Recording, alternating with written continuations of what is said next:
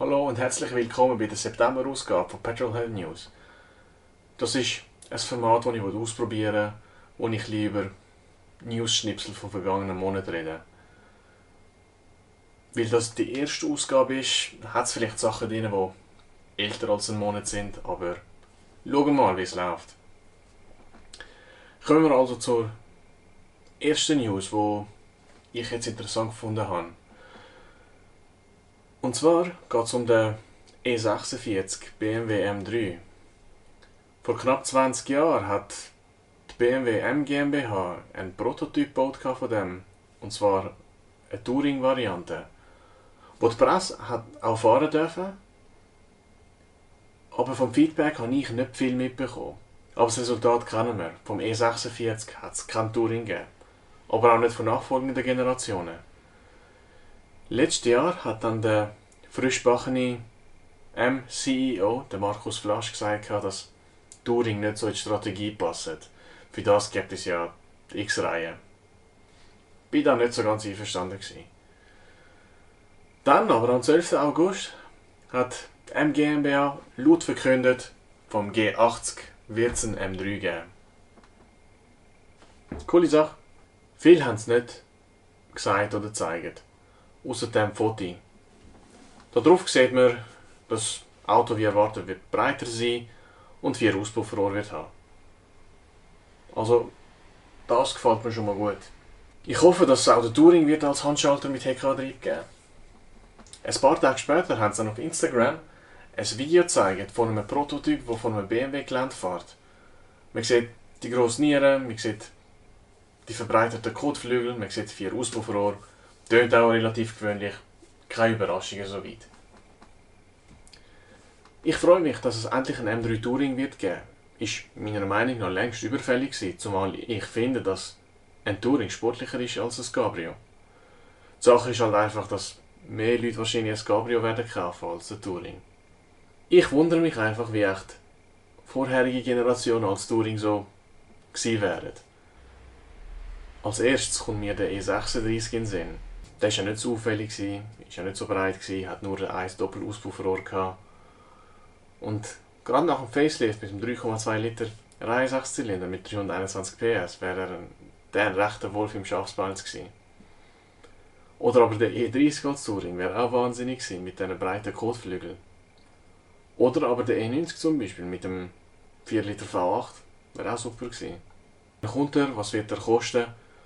Sind dann nicht gerade davon aus, dass es Ende nächstes Jahr, Anfangs übernächstes Jahr sein wird. Also mit dem X-Drive-Modell oder vielleicht mit dem Facelift.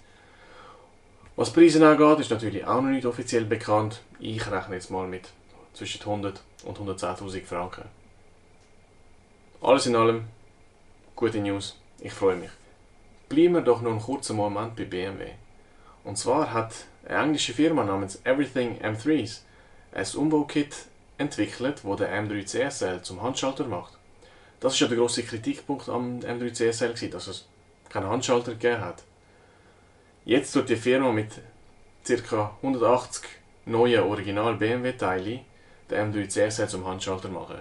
Es gibt eine Kupplung, samt Pedal natürlich, ein neues Schwungrad, Schaltung und Änderungen am Motorsteuergerät. Und kosten soll der ganze Spaß ca. 3500 Pfund. Das wären so 4300 Franken heute.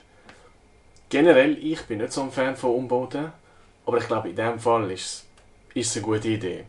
Ich glaube, ich würde es machen. Supersportwagen und auch Hypersportwagen gibt es ja mittlerweile wie Sand am Meer. Und ich glaube, mittlerweile sind wir, oder zumindest ich, ein bisschen übersättigt mit denen. Es geht, wie schon in meinem Intro-Video gesagt, um Tausende von PS oder um 400, 500 km/h alles irrelevantes Zeug. Aber eines von diesen Fahrzeugen hat dann doch mein Interesse geweckt. Nicht, dass ich mich leisten kann, aber der Gordon Murray Automotive T50 klingt jetzt ein bisschen sehr exotisch. Aber der Gordon Murray ist vielleicht sogar bekannt. Und zwar ist er der Chef bei der Entwicklung vom McLaren F1 gewesen. Und der T50 ist der geistige Nachfolger vom F1. Der Gordon Murray hat von Anfang an darauf beharrt, dass es ihm nicht um Höchstgeschwindigkeiten geht oder 0 auf 100 Seiten oder Rundenzeiten auf der Notschleife. Er wollte das beste Fahrerauto entwickeln. Und von Anfang an hat es eigentlich darauf hingedeutet. Und zwar hat er einen Zugmotor wählen, er hat eine Handschaltung wählen, er hat ein leichtes Auto wählen. Und ich rede ja nicht gerne über Zahlen, aber beim T50 ist es fast unmöglich, nicht darüber zu reden. Fangen wir mit dem Motor an. Es ist ein 4 Liter V12 mit 663 PS. Auf 980 Kilo Leergewicht von dem Fahrzeug. Das sind, das sind 670 PS pro Tonne. Als kleiner Vergleich, mein M5 Touring hat ca. 250 PS pro Tonne. Witzig ist auch, wenn die 663 PS erreicht werden, und zwar bei 11.100 Umdrehungen, und es geht dann nochmal 1000 Umdrehungen weiter bis an den Drehzahlbegrenzer. Ich bin gespannt, wie das Ding tönen wird. Der gesamte Motor ist nur 170 kg schwer. Nochmal als Vergleich, der S85, also der V10 aus dem M5 Touring, ist 240 kg schwer. Erstaunlich ist auch, wie der Motor, der von Cosworth entwickelt worden ist, Drehzahl aufnimmt. Und zwar sind es 28.500 Umdrehungen pro Sekunde. Das heißt im Leerlauf bis an Drehzahlbegrenzer geht es 0,3 Sekunden. Apropos Drehzahlmesser. Könnt ihr euch an LFA erinnern? Damals hat Lexus ja gesagt, das Ding nimmt so schnell Drehzahl auf, dass sie haben müssen einen digitalen äh, Drehzahlmesser verbauen. Der im T50 ist mechanisch. Wie der F1 ist auch der T50 ein Dreisitzer. Wie der F1 hat der T50 auch eine Handschaltung. Wie der F1 hat der T50 auch Lüfter hinten verbaut. Und zwar soll er einiges mächtiger sein als die zwei Lüfter vom F1. Mit dem Lüfter sind laut Gordon Murray auch verschiedene Fahrmodi möglich. Eine ist dass der Lüfter recht hoch dreht und Luft vom Boden wegsaugt und so das Auto auf den Asphalt drückt. Aber ein anderer Modus ist auch, dass er das Heck virtuell verlängert und somit Luft besser übers Heck strömt. Superlativ ist auch der Preis. 2,4 Millionen Pfund.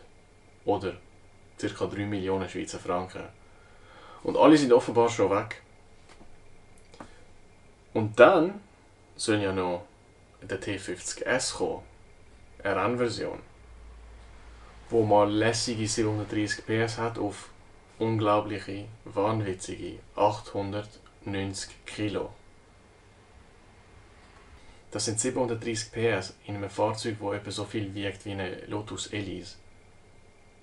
Also wir reden von 820 PS pro Tonne. Und dann soll das Ding auch noch 1,5 Tonnen Abtrieb generieren wie 240 km/h. Ich finde es cool, gibt es nochmal so ein Fahrzeug. Ich hoffe auch, es wird super erfolgreich sein. Einfach zum zeigen, dass es wirklich nicht auf PS drauf ankommt, auch wenn 660 PS nicht gerade wenig sind. Aber es soll ja wirklich ums Fahren von diesen Fahrzeugen gehen. Cool wäre, wenn der Gordon Murray als nächstes ein, sagen wir ein relativ erschwingliches Fahrzeug würde bauen Zum Beispiel mit einem 2 Liter Reihe 6 Zylinder mit 330 PS. Wo, keine Ahnung, im Jahr 900 Kilo äh, leicht ist. Das wäre doch etwas. An dieser Stelle wollte ich eigentlich über den neuen AMG GT Black reden. Wollen. Aber vorgestern ist eine News eingekommen, die mir ein bisschen mehr Freude gemacht hat. Und die News ist von Aston Martin gekommen. Die haben auf Basis von einem 177 Prototyp ein Unikat gebaut. Den 7,3 Liter V12 vom 177 haben sie dann zu Cosworth geschickt, um den ein verfeinern und jetzt produziert er 850 PS.